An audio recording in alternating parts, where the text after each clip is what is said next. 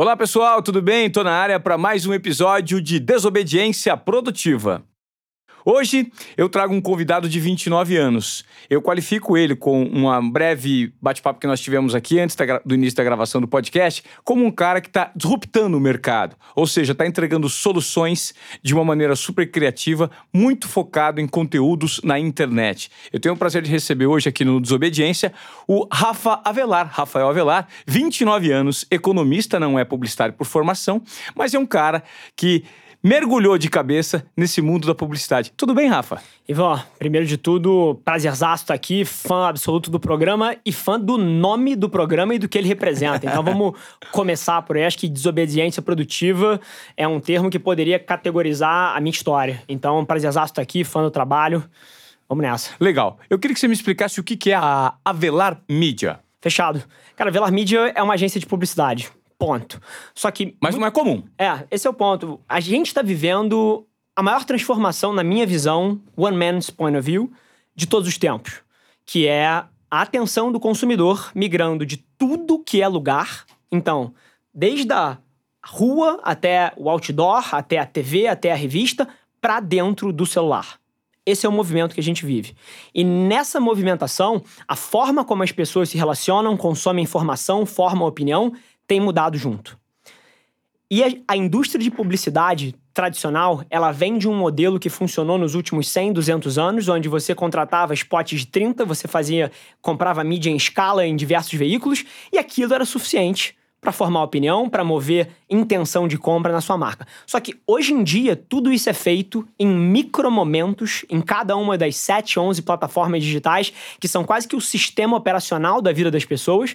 Então fazer o que significa fazer publicidade hoje em dia mudou radicalmente. E a Velar é uma agência que constrói, forma opinião e move demanda em direção a grandes empresas nessas plataformas com uma integração completa entre criativo, mídia e estratégia e produção. Legal. Como é que você surgiu na prática e como que você percebeu esses sinais que o mercado estava te dando e de que forma a gente pode hoje é, mensurar o nível de crescimento que você conseguiu de acordo com a sua maneira de operar? Assim, Ivan, é, a história eu acho que é muito interessante porque ela se entrelaça com a maturidade das plataformas, porque o que elas significam hoje na vida das pessoas não é de maneira nenhuma o que elas significavam há 10 anos atrás.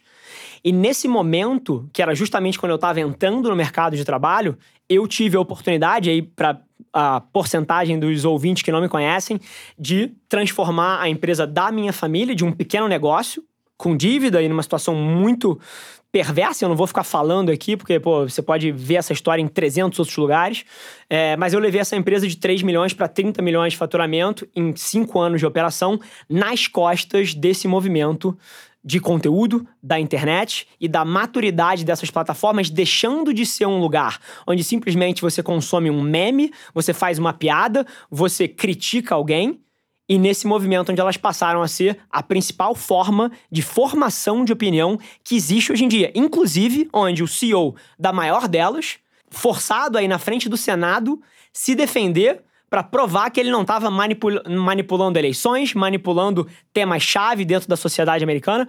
E, e aí acho que a gente casa um outro braço que é curioso, que todos os dias eu ainda ouço grandes executivos desrespeitando o poder das plataformas, falando que, ah, no meu negócio, rede social não funciona. Ah, para minha empresa, para o meu mercado, isso aqui não dá certo. Como assim não dá certo? Se o Facebook, se o Instagram, se o WhatsApp são capazes de desestabilizar países e formar opinião e eleger candidatos, como a gente tem no Brasil, nos Estados Unidos e em tantos outros lugares, como assim você não consegue vender fandangos, batom e meia num lugar que você elege um candidato a presidente da República? Então, esse é um pouquinho do background. É, isso, o que você fala é. Tem, tem, tá muito relacionado naquele, naquele documentário é, Privacidade Hackeada, né? O The Great Hack. Sim. Eles explicam da que... Cambridge Analytica. É, da Cambridge Analytica. Eles explicam de que forma é, o, o, a campanha do, do Trump conseguiu se aproveitar de todo esse poder. É um poder é, velado, né? Que existe nessas plataformas que tem um alcance, uma capilaridade absurda e de que forma você consegue manipular as massas é, é, por meio de, de ações simples que estão disseminadas de uma forma super orgânica no formato. Gente, para quem não assistiu, é um documentário da Netflix, né? Chama Privacidade Hacker, The Great Hack. É fantástico porque ele explica o, o case da Cambridge Analytica. Então, assim, inclusive as eleições brasileiras estão contidas, inseridas né, no, no, no, contexto, no enredo do documentário. Então, vale muito a pena para você passar a ter um posicionamento crítico do nível de manipulação que se pode exercer por meio dessas ferramentas que a gente está discu discutindo, inclusive hoje aqui, nesse bate-papo. Mas vamos lá, Rafa. Então, diante desse, dessa visão que você tem, quando você cita os grandes meios de comunicação, os grandes formadores de opinião e os grandes veículos de propaganda, né, do passado, podemos dizer que ainda são do presente, mas estão muito mais presos a uma história do é, passado. É, é o que eu chamo de morte lenta é aquele menos 3% todo ano que te mata e te sangra sem você perceber que tá te sangrando. Uhum. Então hoje, por exemplo, fala para mim qual é a sua opinião sobre a TV Globo. Perfeito. TV Globo, absolutamente forte ainda em termos de formação de opinião e principalmente de iconização de personalidades. Mas agora, não tem a menor chance de estar tá aqui entre a gente nos próximos 30 anos. E você acredita que o modelo de negócio deixou de ser rentável? Ainda não. Agora, a dinâmica aqui para mim é outra. A dinâmica é o seguinte: não existe um ser humano no Brasil que tenha entre 7 e 16 anos e que assiste a TV Globo. Qual é a questão? Essas pessoas atualmente são contidas numa faixa economicamente não ativa, ou seja, não representam um poder de consumo muito grande, mas em 30 anos, eles vão ser as pessoas que têm 50 anos. E vão ser as pessoas que sustentam as famílias, vão ser as pessoas que de fato movem a economia. E nenhum deles vai assistir a televisão. Absolutamente nenhum. E a Globo, ela perdeu, ela tinha todos, literalmente todas as cartas na manga para fazer essa transição, mas ela demorou, assim como as agências demoraram a reagir à mudança nas plataformas onde o consumidor está prestando atenção. Então, o que, que aconteceu?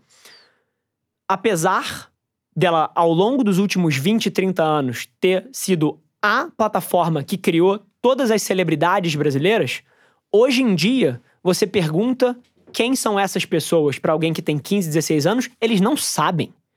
Eles sabem quem é o Resende que é um youtuber que conta histórias de Minecraft no canal dele, eles sabem quem é o PewDiePie, que é o maior canal de YouTube do Brasil. Eles sabem quem é o Felipe do Neto. O maior do mundo. do mundo. Desculpa, é. do mundo. Mas eles não têm a menor ideia de quem é atualmente a apresentadora do Globo Esporte. A menor ideia. Sim. Zero. É, e, e, o curioso é que quando você me coloca isso, é, eu, eu te fiz uma, uma, uma pergunta proposital porque está vinculado ao, ao, meu passado. Eu fiquei 20 Sim. anos trabalhando Sim. na TV Globo. E eu usei Globo Esporte de propósito. e, e eu, eu fiquei 20 anos trabalhando dentro da empresa, sou muito grato por várias situações e possibilidades que eles me deram. Foi uma troca, né? Da mesma maneira que eu entreguei, eles me, me deram essa visibilidade em contrapartida. Mas eu percebi que o meu nível de relevância, principalmente nas mídias digitais, era um estando lá dentro, passou a ser outro pro lado de fora. Por quê? Porque quando você está ali dentro, você vive uma bolha. E tudo isso que você me fala é, faz com que eu me recorde de situações em que a emissora ela te vetava, ou ainda veta as pessoas, de terem um canal, canal no YouTube, YouTube de compartilharem o conteúdo que é exibido na TV, nas outras é, plataformas de mídia, principalmente de mídia social. Por quê? Porque eles ainda enxergam tudo como concorrente. Né? Você acredita que a falha esteja justamente aí, enxergar como concorrente num numa, num tipo de colaboração que está se transformando no tal do ganha-ganha. Internet a gente ouve muito isso, mas isso é real na prática, né, Rafa? O seu ponto de vista é absolutamente perfeito. O que, que eu acho que a TV Globo tinha que ter feito, mas não agora, em 2020, há 10 anos atrás? Ela tinha que ter mudado os contratos das celebridades que ela operava para que o canal de YouTube que esse cara constrói nas costas da relevância que ela dá para ele tivesse um direito de imagem muito mais favorável para a Globo do que para essa pessoa. Claro. Naquela época ela tinha alavancagem. Hoje em dia, se a Fernanda Gentil quer sair da Globo e abrir o canal de YouTube dela, ela tem alavancagem. Assim como você fez um movimento, foi bidado por N outras emissoras para continuar a carreira tradicional, mas você olhou pro seu prato e falou assim: pô, eu tenho alavancagem na minha mão para me livrar dessa estrutura intermediária e ter um resultado muito mais interessante. Talvez não no seu primeiro ano, talvez não no seu segundo ano, mas agora, em 10 anos, você vai estar anos luz do que você estaria se você tivesse atrelado a uma emissora dessa. A hora que a pessoa que tem 18 anos hoje em dia e que não assiste Globo de jeito nenhum tiver 38, a audiência tá no Desobediência Produtiva. A audiência tá no PewDiePie. A audiência tá no podcast do Felipe Neto. A audiência tá no meu podcast. Então, é assim que eu acredito que a Globo deveria ter se posicionado lá atrás, e ela tinha alavancagem naquela época, mas hoje em dia esse trem já passou e para mim já era. E quando você fala sobre esse, esse, esse momento que nós estamos vivendo, você fez uma observação que eu acho muito relevante, que eu acho que a gente tem que trazer à tona esse assunto para os nossos ouvintes, que é assim, ó. De repente, não no primeiro ano e não no segundo ano. Porque as pessoas têm uma tendência a serem muito imediatistas, principalmente nesse mundo de internet não é verdade?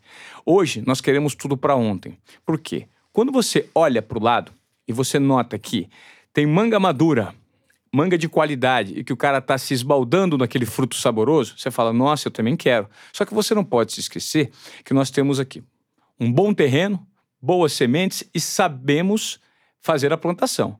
E que aquela árvore demorou 20 anos para ficar da porra daquele tamanho. É, exatamente. Então, a partir do momento que você quer o fruto que está do lado, você de repente não quer. Você quer, mas você quer o seu. Só que o seu ainda é uma semente. Né? Você está germinando, você está arando ali a terra para o negócio ficar bonitinho. Então a gente precisa, a internet, a construção de uma imagem desvinculada dos, dos grandes meios de comunicação, ela demanda paciência, exigência, é, é, persistência, obstinação e uma, uma certa dose de humildade. Né? Então, esse eu acho que é o posicionamento que a gente tem que trazer para as pessoas, porque hoje o jovem quer fazer sucesso da noite para o dia. É, porque com um vídeo você viraliza, você estoura.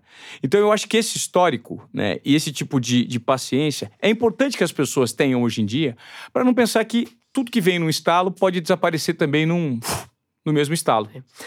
Você tocou no que eu acredito que é a maior vulnerabilidade da geração que está crescendo agora nas costas da oportunidade que é a internet, que é pressa e falta de paciência para deixar as coisas acontecerem.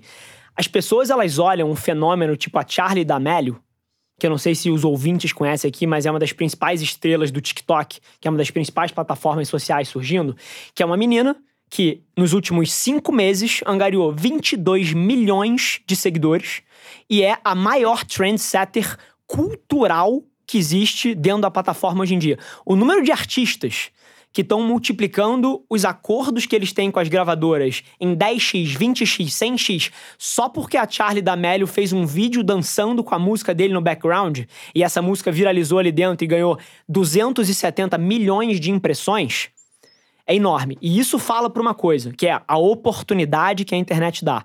Mas todos os dias as pessoas olham para essa história e esquecem que só existe uma Charlie D'Amelio.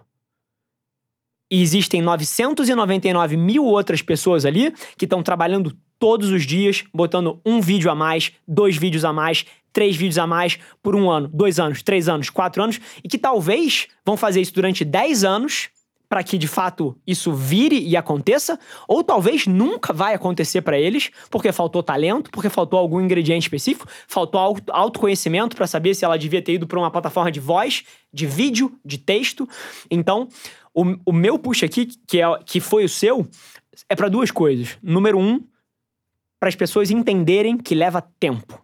E número dois, para entenderem que a sua audiência a quantidade de pessoas que acompanha a sua palavra, que segue o que você fala e onde você forma opinião, é uma proporção direta da sua relevância.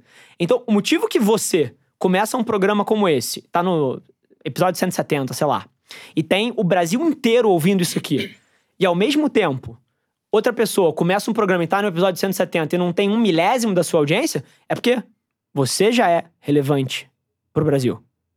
Você tem 20 anos de carreira nas costas, 15 anos de carreira nas costas. E todos os dias, as crianças de 16, 18, 21 anos querem se posicionar como se fossem uma autoridade tão grande quanto você. E aí elas criam outra vulnerabilidade, porque elas parecem ridículas tentando fingir que são o que não são.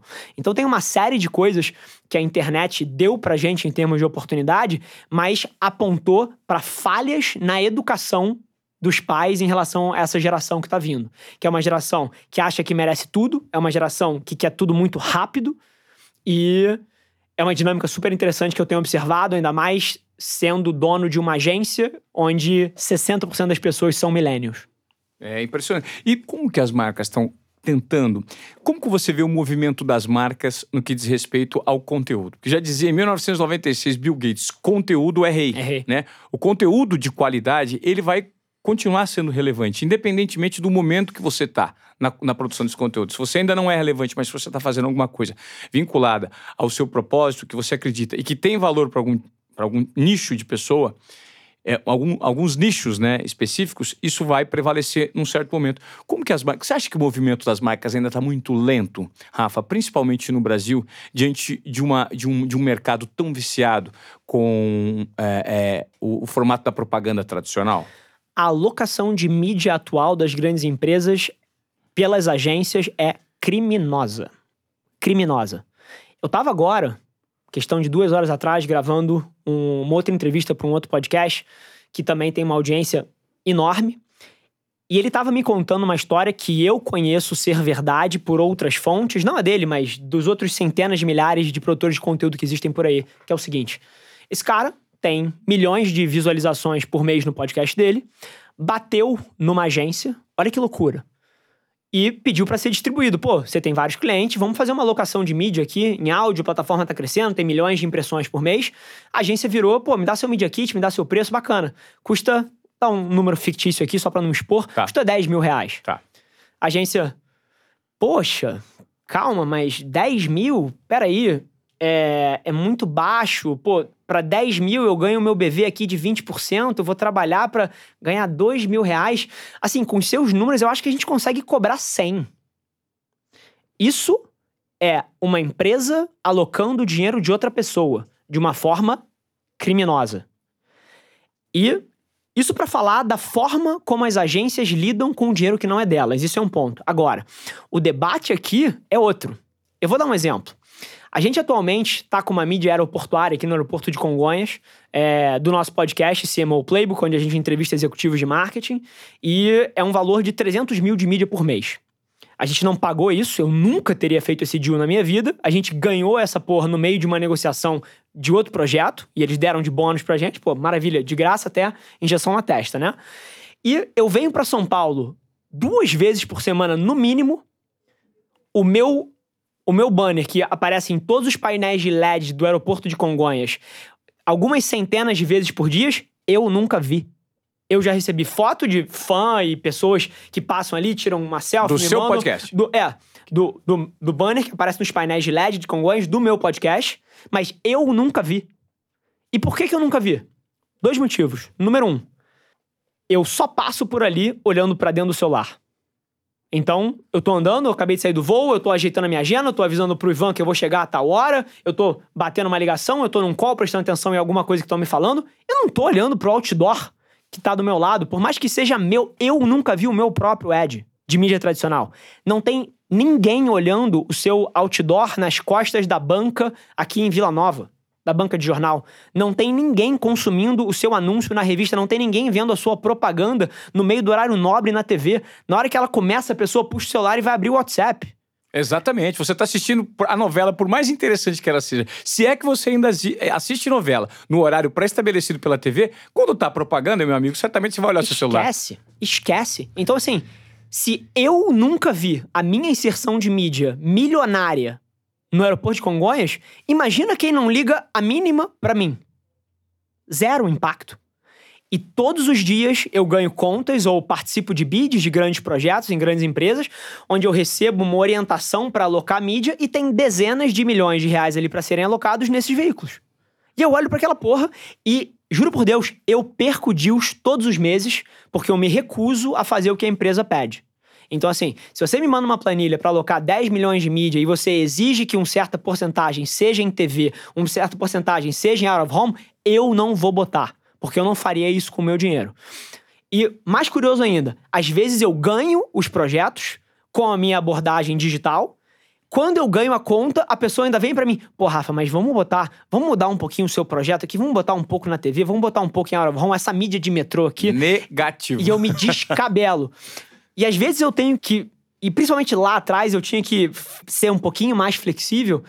E eu ainda hoje acredito que 70%. Por, os meus clientes não fazem 70% do que eu acho que eles deviam estar fazendo. Não fazem 70%? 70%. Ou seja, existe uma possibilidade ainda de crescimento, ou de. Não de crescimento, mas de um entendimento que o digital é cada vez maior, né? É essa resistência que, que, que as marcas precisam vencer. Sim. O seu movimento de vida, Ivan, eu acho que é, é a história desse momento que a gente passa. O fato de que alguém que tinha a alavancagem inteira de uma TV Globo nas costas, a iconização da sua pessoa frente ao público brasileiro, e ele ativamente toma uma decisão de carreira, e é óbvio que preenche o campo da felicidade, preenche o campo da satisfação pessoal e do desafio profissional, mas é óbvio que você também olhou para isso e falou: brother, em cinco anos, aqui eu tenho alavancagem, eu deixo de depender de um intermediário que pode, do dia para noite, virar para mim e falar: não, não, não, agora você não faz mais isso, agora você faz aquilo ali. E construir um caminho que faça sentido e que, como a gente falou lá no começo, em 20 anos eu não tenho a menor dúvida que vai ser extremamente mais relevante do que tudo que hoje em dia é considerado mainstream. É, é o que eu penso, cara. Eu acredito muito nisso. E eu assistindo a um vídeo seu recentemente no YouTube, eu notei que você dá um depoimento que, durante o, o processo de estabelecimento desse, dessa nova maneira de abordar a propaganda por meio da Velar Mídia, você é, teve um, dois anos que você sofreu financeiramente, né? Essa transição não foi fácil. Perfeito, assim, o sofrimento, a agência sempre foi extremamente rentável desde o primeiro dia, porque eu já abri com capital social suficiente para fazer o que eu queria. É, mas lá atrás, lá atrás, quando eu entrei na empresa da família, que foi o primeiro lugar onde, onde eu aprendi sobre ecossistema e fiz um grande case é, de estratégia digital, eu entrava todos os dias numa sala de reunião e eu fazia comercial ainda, além de tocar o marketing, eu fazia vendas também. Eu entrava nas salas de reunião e por várias vezes os vídeos dos ads que eu rodavam eram comigo. E as pessoas riam. Ah, tá ali o cara do vídeo. Ah, tá ali aquele cara que faz conteúdo na internet, que coisa bizarra. Tá ali o diretor da empresa que faz, é, que faz post no, no Instagram. Então, assim, sofrer financeiramente lá atrás na empresa da família, eu entrei numa situação negra, mas que mudou muito rápido. Mas eu sofri emocionalmente pra cacete. Em que momento? Eu era um cara totalmente offline. Totalmente. Eu não tinha Instagram, eu não tinha LinkedIn, eu não tinha YouTube, eu não tinha Twitter, eu não tinha nada disso. Nada disso nos meus primeiros anos de carreira, enquanto eu estava alavancando a empresa da família. As empresas tinham tudo, mas eu era um cara offline. E quando eu decidi lançar a agência, eu decidi lançar nas costas da minha formação de opinião. Então eu fui de um cara que era 100% na dele e de bastidores para um cara que botava a cara e fazia vídeo e dava opinião e formava opinião. Os meus amigos, a quantidade de memes que os meus amigos fizeram com as minhas fotos, com os meus vídeos e com as minhas frases, assim, não tá no gibi. E essa é uma coisa que é super interessante trazer para as pessoas, porque eu sei que 70% da audiência que está ouvindo a gente já considerou começar a postar um pouco mais de vídeo, já considerou tirar um projeto desse do chão. E 90% deles não começa com medo desse meme que alguém vai fazer, com medo de uma opinião negativa de um par no trabalho, com medo de uma opinião negativa dos seus pais. Seja qual for a âncora que te puxa para baixo, essa pressão social tem impedido talvez mais da metade das pessoas que teriam um potencial enorme nessa nova economia de fazer uma coisa diferente, mas elas não fazem com base no dogma da sociedade. Você cai muito no discurso que é propagado pelo Gary Vee, né? O Gary Vee bate justamente nessa tecla, né? Você tem que acreditar. Primeiro, se você vai produzir conteúdo para rede social, você tem que se despreocupar e estar tá 100% livre de preconceitos e de, de possibilidades de opiniões que as pessoas vão manifestar sobre você, por você acreditar muito no que você faz. Né? E aí que vem a jornada e o propósito vinculado a essa nova geração. É, como você enxerga isso hoje, Rafa, que essa nova geração? Da mesma maneira que as pessoas estão movidas por algo que elas acreditam que faz parte da vida delas, aquilo é orgânico, aquilo que ele entrega faz feliz, né? Principalmente dentro de uma organização. Hoje, se você trabalha no meio corporativo, você às vezes odeia o que você faz, você adora o seu salário e odeia conviver naquele meio. Então, assim, isso aos poucos vai te minando. Nós estamos migrando para um momento de empreendedorismo, principalmente na sociedade brasileira. Fantástico, inclusive. É, por conta do, do, da economia e por conta da, da, da, falta de empregos. Hoje ninguém consegue mais, é, enfim, bancar funcionário com as leis trabalhistas no formato que são ultra ultrapassadas. Então, hoje, existe essa migração para o empreendedorismo e existe uma migração muito grande vinculada ao propósito que você tem na vida. Como é que você enxerga esse momento, principalmente para as novas gerações, e quais são as armadilhas que isso propõe? Perfeito. Assim, Ivan, acho que você tocou num tema central. As principais discussões que eu acredito que a gente tem que estar tá tendo são as seguintes. Todo dia, essa geração abre um Instagram, abre um TikTok, abre um Facebook e vê a melhor versão da vida de alguém. Ninguém posta na plataforma a hora que o cachorro morreu e que tá com a maquiagem borrada chorando igual uma criança. Ninguém posta na plataforma todas as dezenas de rejeições de emprego que você teve até você ter o seu emprego dos sonhos. Ninguém posta na porra das redes sociais o momento que você termina com a sua esposa porque ela te chifrou. Ninguém posta as derrotas. Não. E a nossa vida é lotada de micro derrotas. Hoje, no caminho para cá, eu perdi um deal de 7 milhões de reais. Micro derrota. Ontem. Só para o pessoal entender, explica o deal. Maravilha. Um deal é um negócio, uma negociação.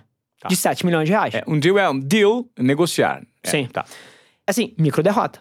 Semana passada. É, mega derrota. 7 é, milhões. Sim, sim. É. Semana passada, o meu avô foi diagnosticado com problema de intestino. Micro derrota. Então, quando as pessoas que não têm essa visão macro de entender, ah, bacana. Quando eu entro nessa plataforma, eu tenho que estar tá atento que só tem as vitórias das pessoas, então eu não posso comparar o meu bastidor com o palco dos outros. Esse é o grande lance. E aí, essa é a primeira armadilha porque o Instagram faz mal para muita gente dependendo do momento é. que você se encontra. Eu já recebi orientações de alguns amigos próximos assim, cara, tá mal, tá triste, tá cabisbaixo, não entre no Instagram, porque lá você só vai ver felicidade. E é nós, enquanto seres humanos, nós temos uma tendência a se comparar com o cara que tá do lado. É a história da manga. Eu tô vendo que o cara tá comendo uma manga madura, mas a minha ainda tá na terra, é uma é semente. É mas isso. continua seu raciocínio. E, e essa é uma armadilha tremenda. E eu vou te falar, o período de talvez 4, 5 anos que eu fiquei totalmente ausente das redes sociais, justamente na época que eu estava formando meu caráter e meu ponto de vista como ser humano, eu tenho certeza que me blindou para hoje em dia poder levar isso de outra forma. Então, assim, eu acredito, sinceramente, que 70% das pessoas não deveriam mostrar, não é mostrar, mas comparar o seu bastidor com o palco de alguém. Essa é a primeira parte. Segunda coisa que gera de armadilha. A gente tem a tendência de olhar, vamos supor aqui, uma pessoa que está começando uma agência. E ela vai olhar para mim, que já estou dois anos dentro dessa jornada, que posso ter dado N sortes nesse caminho, e na hora que ela começar o projeto dela e ela começar a ter as derrotas do dia a dia, pô, primeiro mês no negativo, teve que investir. Segundo mês, um cliente sai. Terceiro mês, pô, não fecha nenhum. Na hora que ela começar a ter as derrotas do dia a dia, ela vai começar a pensar que ela não é boa o suficiente, que aquilo ali não é para ela. Quando na verdade, assim, vence esse jogo quem aguenta mais soco na cara. Perfeito, perfeito. Essa é a maior verdade que existe. E na hora que você começa um projeto esperando que em três meses. Na verdade, toda vez que você coloca um cronômetro contra você, você cria uma vulnerabilidade porque você vai se comparar contra aquele cronômetro. E quem era você para achar num primeiro momento que em três meses você ia estar no lugar tal, em seis meses você ia estar no lugar tal, em, com menos de 30 anos você ia ter feito o seu primeiro milhão, com 40 anos você ia se aposentar? Que relógio foi esse que você se definiu? Toda vez que alguém coloca um cronômetro contra si, ela cria uma vulnerabilidade. Então, todos os dias eu vejo pessoas abandonando projetos em três meses, em seis meses, porque elas não têm paciência para fazer as coisas acontecerem, porque elas estão comparando o seu bastidor com o palco de alguém. Perfeito, cara. Eu acho que isso vai muito de encontro com desobediência produtiva, porque as pessoas hoje querem ter esse sucesso do dia para a noite. E esse, essa vulnerabilidade que você falou é colocado pela nossa própria consciência. A nossa cabeça às vezes nos sabota. Né? No que diz respeito à persistência. Puta, já era pra ter acontecido. Como é que comigo não aconteceu e o que o cara do lado aconteceu? Eu abri o Instagram, o cara conseguiu isso, o cara conseguiu aquilo. Cara, cada um tem a sua jornada. E eu acho que a maior é, é, é, blindagem que você pode fazer, que eu acho que é muito difícil das pessoas entenderem de uma forma verdadeira e orgânica mesmo, é o comparar-se com o próximo. Perfeito. Né? Não dá para comparar com ninguém, cara. E nesse mundo, se você fizer alguma coisa, uma coisa vinculada a propósito, a felicidade está na trajetória. O propósito tá ali te entregando todos de cara, tá valendo a pena. É, tudo que você me, me fala diz muito respeito ao momento que eu tô vivendo, né? Cara, eu tenho dois filhos pequenos. Tá? Dois Quanto, filhos pequenos. Quantos anos? É, a Mel tem seis, o Luiz tem quatro. Tá. tá. Eu tenho um padrão de vida muito bom, que foi proporcionado pela minha condição dentro de uma organização grande, que me dava visibilidade, proeminência, relevância. Só que aquilo está atrelado a condições pré-estabelecidas por uma empresa. E a partir do momento que você se desvincula daquilo, por livre e espontânea vontade, e recebe ofertas de emprego que necessariamente você não está disposto por conta de quebrar alguns protocolos mesmo, entendeu? Quebrar alguns paradigmas, assim, não, eu quero me reinventar. É o processo de reinvenção para de reinvenção para continuar sendo relevante para as próximas gerações. Até porque eu tenho um pouco mais de contexto, financeiramente elas eram melhores, inclusive, para você, né? Mas muito. Sim. Incomparavelmente. Então, assim, eu conheço pessoas, amigos próximos, na verdade, 99% das pessoas com quem eu convivo, que são desse nicho, dizem: você é maluco. Como é que você vai abrir mão disso? E, cara, eu já, eu, eu já passei, ô, Rafa, noite sem dormir. E vez ou outra isso volta. Porque isso é de gente, né? O ser humano é assim. A gente não só tem pensamento positivo o tempo inteiro. Agora, o que passa a ser uma desobediência produtiva para mim é brigar todos os dias que esses sentimentos aparecem para não deixar que a minha cabeça e a minha vulnerabilidade circunstancial me derrube. Por quê? Porque existe luz no fim do túnel. E eu acho que é isso que a gente, de repente, precisa fomentar nas pessoas por meio desse bate-papo: é que não existe milagre. Só que você não pode. Eu achei maravilhosa a definição que foi assim: aguenta mais quem toma mais soco na cara. Não adianta você tomar meia dúzia de soco na cara e falar assim, puta, não é pra mim. Eu tomei seis, sabe? Não interessa, de repente você tem que tomar cem para você resistir. Né? Isso está muito vinculado a propósito, propósito de uma geração, aquilo que você acredita, porque hoje, de certa forma, esse mundo multiplataforma possibilita que você, com um talento desconhecido, se transforme em um grande player do mercado. Perfeito. E isso que você falou é, é curioso. A gente estava falando aqui, antes de ligar os mics, de, dos life coaches de 21 anos, né? E, que é uma praga hoje em dia. E assim, sinceramente, tem certas palavras que ficaram manchadas, como propósito é uma delas, porque as pessoas usam a torta e a direita e tudo é propósito e você precisa encontrar o seu propósito e pessoas sem credibilidade nenhuma colocando isso para fora. Mas todas as palavras que você falou são absolutamente centrais para a felicidade humana. E, e, é curioso observar, hoje em dia, lá na agência, eu devo ter 60%, 50% da agência millennial, né? Então, pessoas que nasceram ali é, nos, últimos, nos últimos 25 anos. E é absolutamente interessante observar como esses novos profissionais, na escolha de um lugar para trabalhar, buscam propósito. Coisas que há 50 anos atrás, se você fosse perguntar. Os pra... baby boomers, é. Assim, isso não era nem cogitado. Uhum. Na época da, dos meus avós, quando meu avô estava escolhendo, meu avô foi militar de carreira, assim, ele não escolheu aquilo ali por propósito. Ah, esse aqui é o propósito da minha vida. Assim, sinceramente, e isso é um debate novo. E você sabe de onde eu acredito que isso veio? Essa é uma discussão absolutamente interessante. Do mobile. Há 20 anos atrás, as pessoas tinham duas vidas. Você era um ser humano quando você entrava pela porta do trabalho e você impersonava alguém ali dentro, Sim, alguém... É, você incorporava um cara responsável, isso, isso poderia ser diferente fora, mas ali você tinha que ser essa pessoa. Exatamente. Então, ali dentro você era essa pessoa. Você saía daquela porta, você estava com quem você ama, você estava com seus amigos e você se transformava. O celular, as plataformas sociais e a exposição que as pessoas se fazem ali dentro hoje em dia, acabou com essa barreira. Hoje em dia você está dentro do trabalho, mas você está com seus amigos num grupo de WhatsApp 24 por 7. As pessoas que estão dentro do seu trabalho, elas também te seguem no Instagram. E elas te veem na balada, explodindo champanhe e dançando em cima da cadeira. então, é, é, real. Assim como se você é um triatleta e você gosta de dividir a sua rotina, elas vão ver o que você come, elas vão ver que horas você acorda. Então, o celular e a produção de conteúdo e o fato de que todo mundo hoje em dia tem uma, um avatar digital, que são a marca que você constrói dentro das plataformas, acabou com essa distinção. E nesse processo de unificar o ser humano, de unificar alguém que antigamente eram duas personalidades em uma só, que é um processo que a gente passa hoje em dia, as pessoas começaram a ter a coragem de buscar se fazer as perguntas duras para direcionar a sua vida de uma maneira mais uniforme, para direcionar a sua vida de uma maneira mais única. Porque se eu não sou mais duas pessoas, se eu sou uma pessoa só, eu posso ter a audácia de querer fazer esse ser humano feliz. Então, acho que essa é uma dinâmica super interessante que a gente tem visto e que eu vejo todos os dias dentro lá da agência. Eu literalmente entrevisto, porque eu entrevisto 100% das pessoas que entram na empresa, 100% delas, e eu vejo pessoas de 21 anos, de 23 anos me perguntando: bacana, mas qual é o propósito da empresa? Bacana, o que, que vocês estão querendo fazer aqui dentro?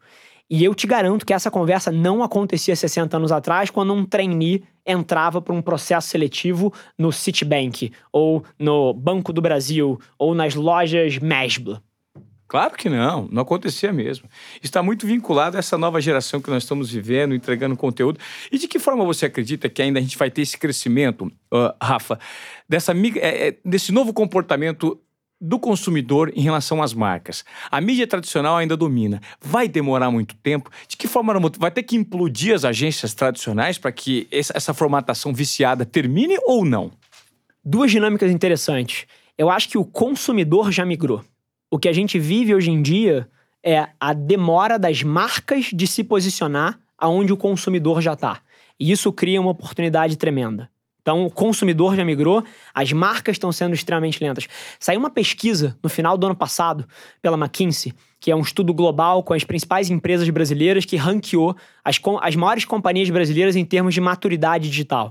E ela tocava em espectros que vão desde é, tecnologia, integração de dados, até gestão e cultura corporativa, porque para inovar você precisa ter uma cultura corporativa que permite inovação, é, uso das plataformas e alocação de investimento. Você sabe do total das empresas brasileiras quantas podem ser consideradas líderes digitais? Não tenho. 1%. 1%. 1%. É muito pouco. Cara. A conclusão do estudo da McKinsey foi a seguinte: o consumidor brasileiro já migrou a atenção. O Brasil é o segundo país do mundo, só atrás nas Filipinas, em consumo de mídia mobile. O brasileiro consome 10 horas e meia por dia de internet, de mídia na internet. Só atrás das Filipinas, que consome 11 horas. Então a atenção do consumidor já migrou. Agora, o investimento das marcas ainda não migrou. Falando do modelo das agências, é curioso porque a Velar Media ela tem um ano e seis meses de vida. E a gente já recebeu sete ofertas de grandes grupos para tentarem comprar a gente. Esses grandes grupos, assim como as grandes empresas, por várias vezes enxergam que estão indo na direção errada, exemplo, empresas de petróleo, mas aquilo ali é tão rentável, tão lucrativo e o projeto aloca o investimento de uma maneira mais interessante nos próximos dois anos, que elas são incapazes de fazer investimentos diferentes. É, o cara é tão, é, é, é, é tão rentável que o, o, o 2% que ele usa para aplicar em publicidade, que é uma fortuna, ele não se importa se vai ser colocado aqui em A, B ou C. Sim. Então, é o paralelo da indústria de óleo e gás é o mundo das agências. Aquilo ali é tão rentável hoje em dia que o gigante está dormindo no volante. Até que não é mais. Até que os clientes acordam. E já estão acordando. A quantidade de clientes que bate lá na porta, o motivo que a, a, a agência lá cresce tanto é justamente que ela não as empresas não conseguem resolver isso dentro dos seus fornecedores atuais. E outro fenômeno, as agências internas. Vários grandes players, por exemplo, o, o JP Morgan, há dois anos atrás, internalizou uma agência de 250 pessoas. Criou uma agência dentro dele, porque não conseguia nos prestadores de serviço o nível de alinhamento de interesse, velocidade que o mundo digital precisa. Isso é uma tendência. Sim.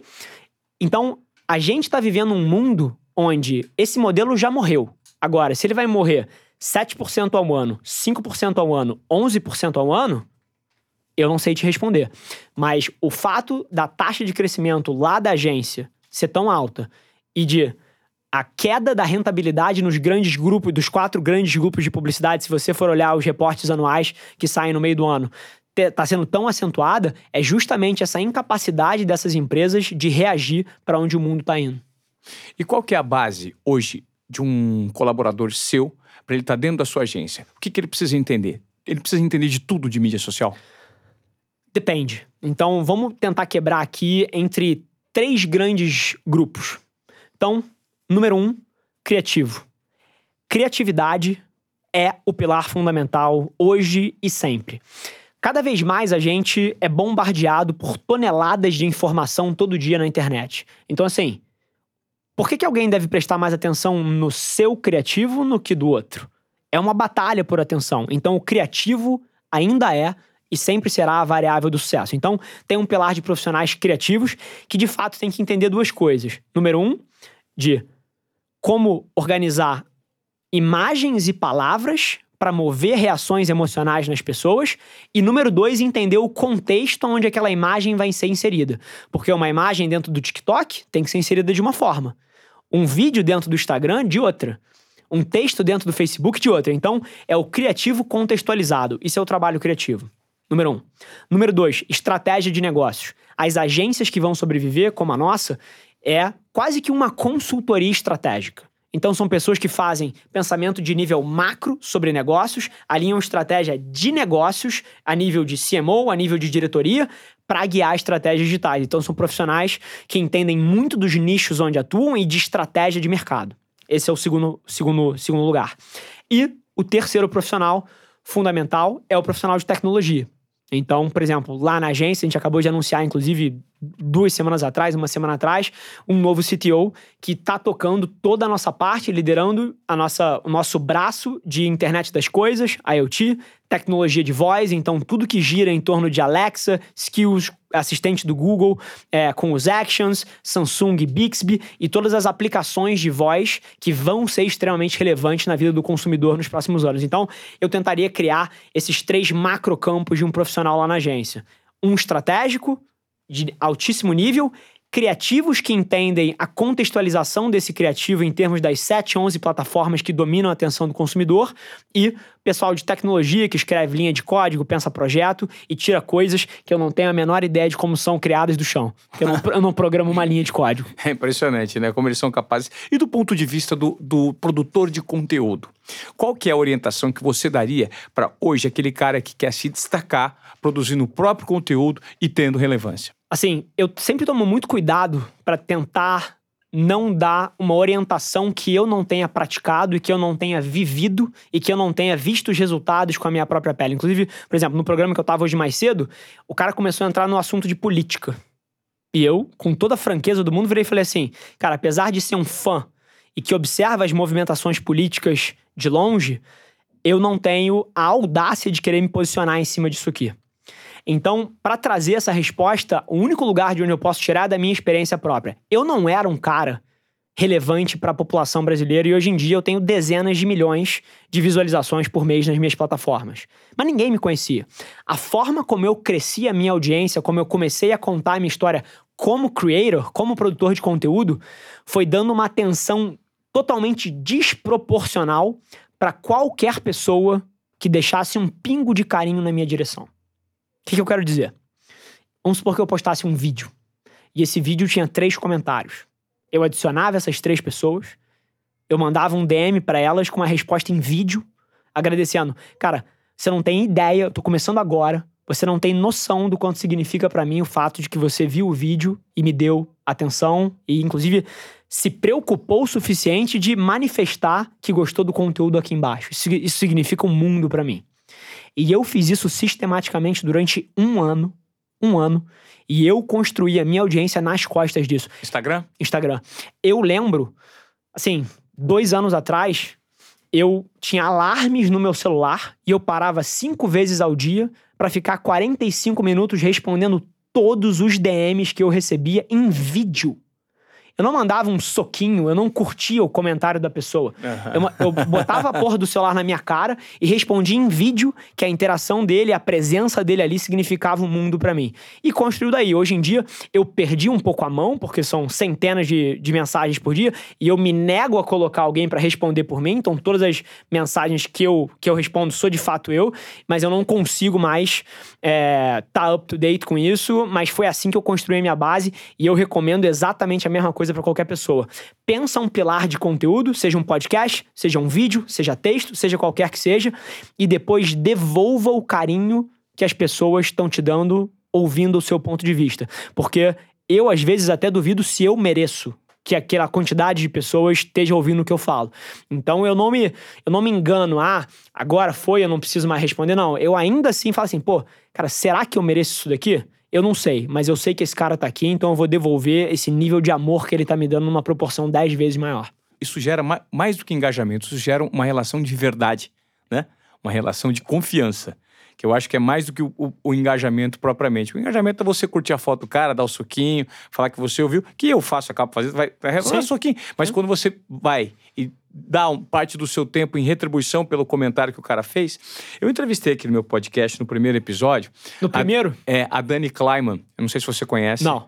É um dos cérebros pensantes mais é, é, é admiráveis é, da nossa geração. Ela tem 36 anos, ela é cool hunting.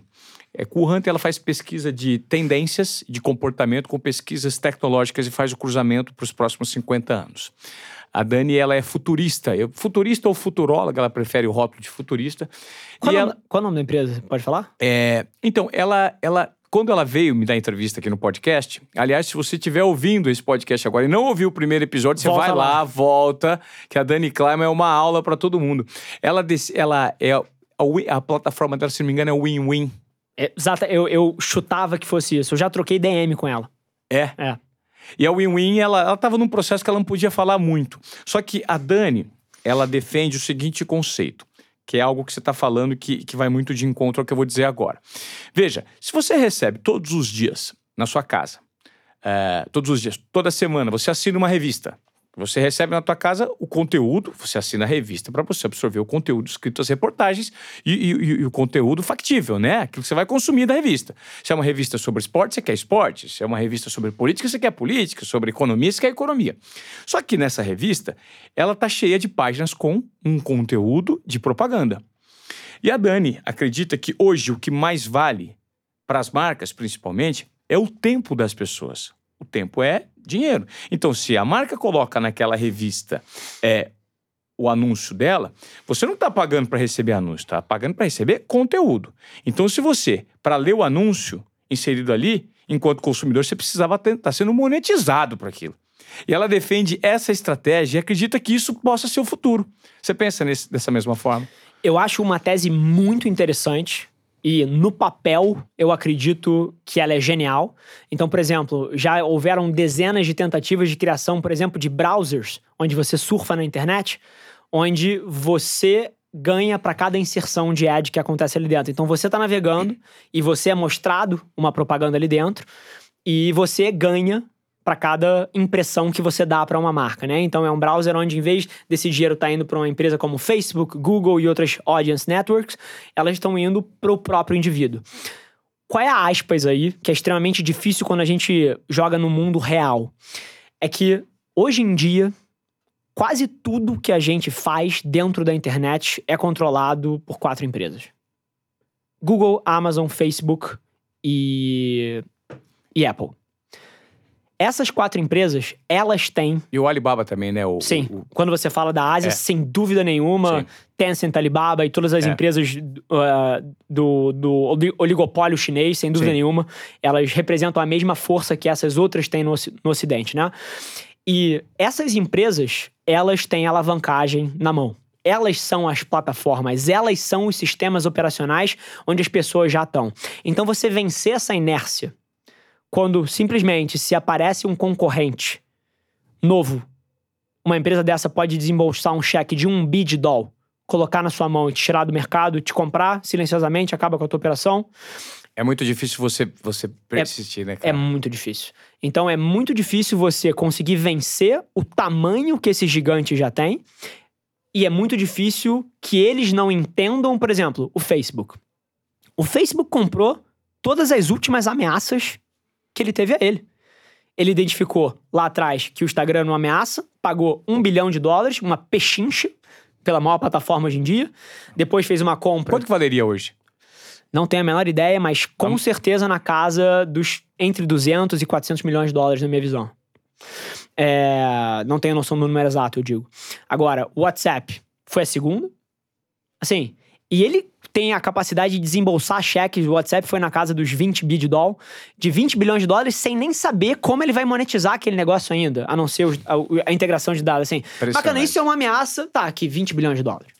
Então, assim, o TikTok foi uma que eles não conseguiram, que quem comprou foi a ByteDance, chamava Mil, para todo mundo que hoje em dia tá hypado em termos de TikTok. Era o Music, né? Chamava Musical.ly, era uma plataforma americana, e a ByteDance, que é um conglomerado chinês, comprou e unificou debaixo do TikTok. É, esse ele não conseguiu. E agora a gente tem uma ameaça real a ele. Mas assim, pra gente reverter para um mundo onde as pessoas são o objeto da monetização e recebem por isso, eu acho que ainda tem muita mudança regulatória que precisa ser feita e tem algumas grandes coisas que precisam mudar antes disso poder se tornar realidade, mas sem dúvida nenhuma, na minha visão, é um modelo até mais correto, porque os seus dados são seus. Sim. E no longuíssimo prazo, eu tenho certeza que a gente vai receber por eles. Mas assim, eu não sei se a gente vai estar tá aqui vivo para ver isso acontecer. É, human rights, data rights, né? Sim, exatamente. human rights, data rights. Ô, Rafa, é, eu não sei, cara, tem alguma coisa nesse papo que a gente, de repente, eu não tenha te perguntado, que você gostaria que eu tivesse é, te perguntado, alguma coisa que a gente não tenha abordado, porque eu achei tudo muito tão interessante. Aqui a gente poderia continuar falando horas e horas, enfim, é sobre vários assuntos, porque a gente está passando por esse processo de transformação tão profundo, né? Que são vários questionamentos. Não sei, de repente, o que você gostaria de falar mais que eu não te falei? Alguma coisa do seu ponto de vista sobre o futuro? O que você está imaginando para o futuro? Em quanto tempo a gente vai ter uma transformação é, mais impactante no que diz respeito a formato de consumidor, formato de marca, formato de. Perfeito produtor de conteúdo. Acho que para não quebrar a linha, assim, como você falou, acho que tem dezenas de tópicos que eu gostaria de bater aqui, desde o modelo de educação que a gente tem hoje em dia, que fracassou comigo, eu fui um péssimo aluno, matéria para outro, outro lugar, até tecnologias futuras, como você colocou, e eu acho que tem uma coisa que mantém a linha de raciocínio que a gente vem seguindo até agora, nesse, nesse modelo disruptivo de mídia e etc., que eu até citei aqui, que é voz. É, falando de tendência, e eu sempre tomo muito cuidado para não fazer previsões, né? Eu acho que é um jogo terrível, assim. Você especular em cima das coisas tende a ser uma estratégia que não dá muito certo.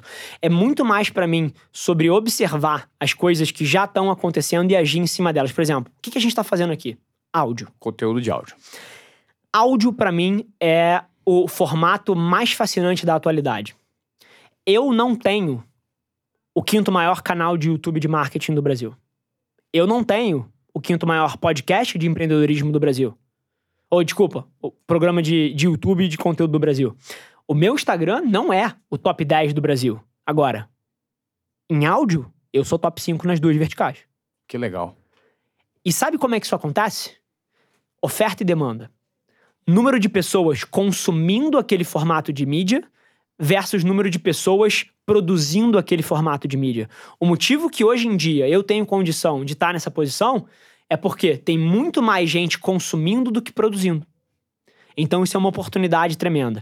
E o motivo que áudio, se eu não me engano, eu fui até corrigido ontem num, num bate-papo. Eu acho que eu falei que o número de, oh, de consumo de mídia de áudio de um ano para outro no Brasil sub, tinha subido 30%, eu acho que subiu 100% de 2018 para 2019. 100%.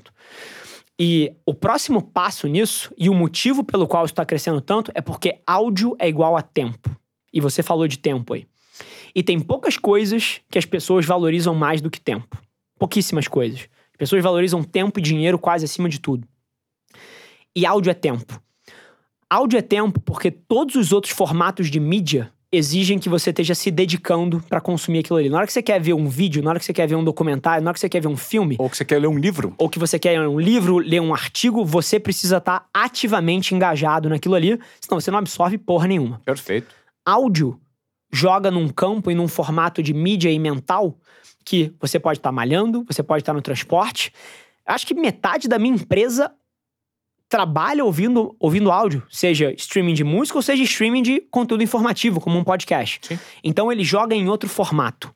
E além disso, a gente passou por um, por um momento nos últimos 10 anos de maturidade de interfaces de usuário visuais. Então, o X, que é User Experience, foi uma das coisas mais hypadas ao longo dos últimos 10 anos, principalmente pela difusão do aparelho mobile nas nossas vidas. E toda a cultura de criação de apps que aconteceu ali dentro, que mudou a forma como a gente vive de fato.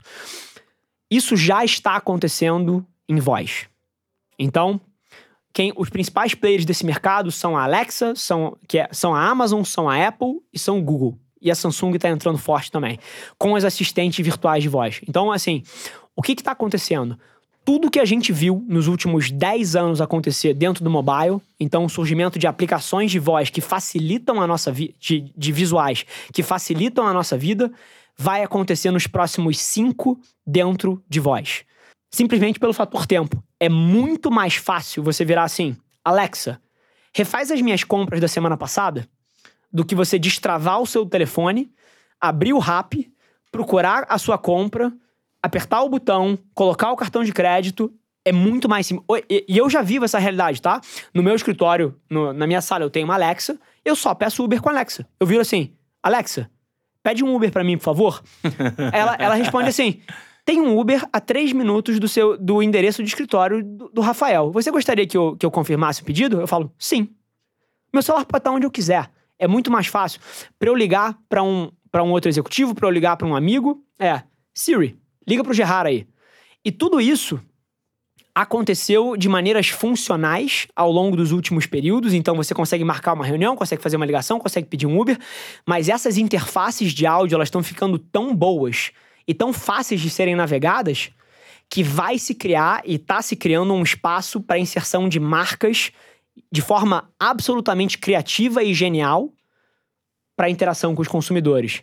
Para você ter uma ideia desse mercado, lá fora, esse mercado já é tão maduro que existem mais de 300 mil aplicações de voz que as marcas criaram nos últimos cinco anos. Sabe quantas existem no Brasil? 300. Impressionante. E isso tudo vai acontecer nos próximos, nos próximos meses, nos próximos anos. É o motivo que a gente está montando essa área. E dentro desse espaço de voz, só para dar uma tangibilizada, você tem coisas como flash briefings. O que, que são flash briefings? Flash briefings são pequenos podcasts, só que são limitados ali em 3, 4 minutos, mais ou menos. E que quem são os donos dos flash briefings? As marcas. Então, por exemplo, é como se o principal banco de investimento se inserisse na sua manhã te dando as notícias do mercado. Então, flash briefing por XPTO. E as pessoas lá fora, elas já estão começando as suas rotinas diárias com uma sequência de flash briefings específicos. Então você acorda, você fala: "Alexa, começa a minha rotina diária". Ela começa te dando as notícias de tempo e previsão do tempo, Logo depois, ela te diz como está o trânsito.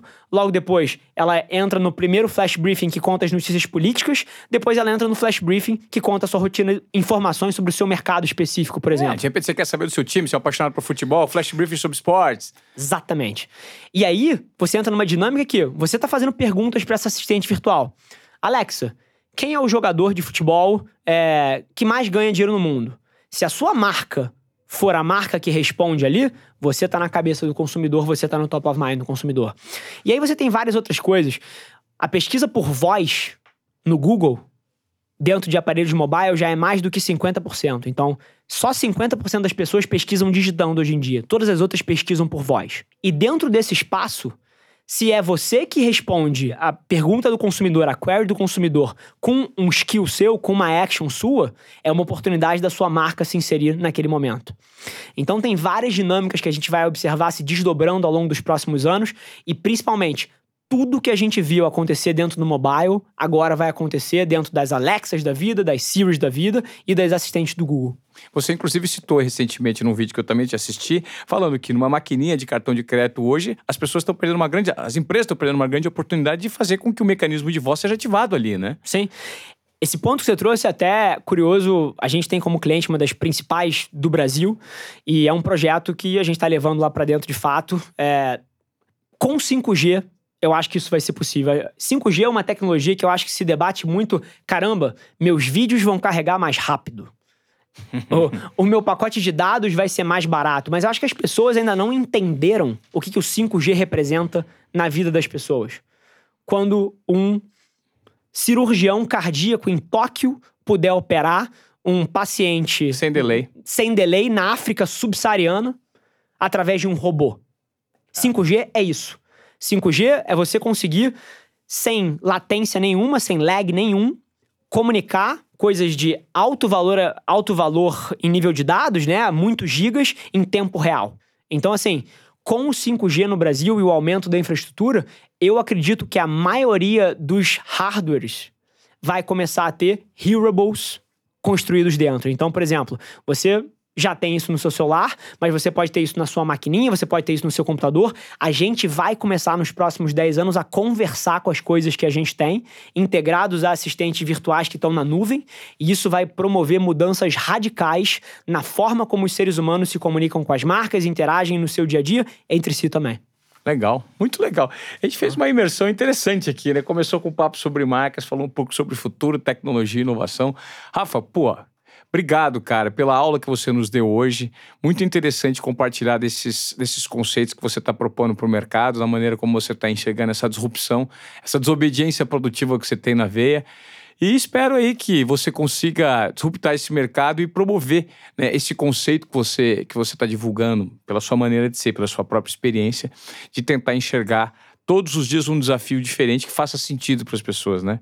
Motivado por propósito, um conceito muito forte, motivado por algo que de fato você acredita, né? Ivan, assim, só só agradecimento aqui. Foi um prazer sentar contigo. Eu acho que o projeto do Desobediência Produtiva é a dose de inconformismo que eu acho que todo brasileiro deveria ter dentro da sua semana, dentro de um mundo que está tão líquido e mudando tão rápido, as pessoas precisam pensar um pouquinho fora da caixa, precisam desobedecer alguns dos dogmas que a sociedade impõe pra gente. Eu acho que é o que o seu projeto faz, então é um prazer estar sentado aqui contigo. Inclusive, já deixo o convite para você ir lá nas minhas plataformas, vai ser um prazer ouvir a, a sua versão claro. sobre a sua história. Eu acho que o teu movimento saindo da mídia tradicional para o ambiente digital da forma que foi, eu acho que é um marco na história brasileira. A gente vai olhar para isso daqui a 20 anos e falar assim: cara, esse cara foi um pioneiro, esse cara foi um desbravador e com um orgulho da porra e que vai ter inspirado milhões de pessoas. Então foi um prazer estar aqui, cara. Legal, Rafa.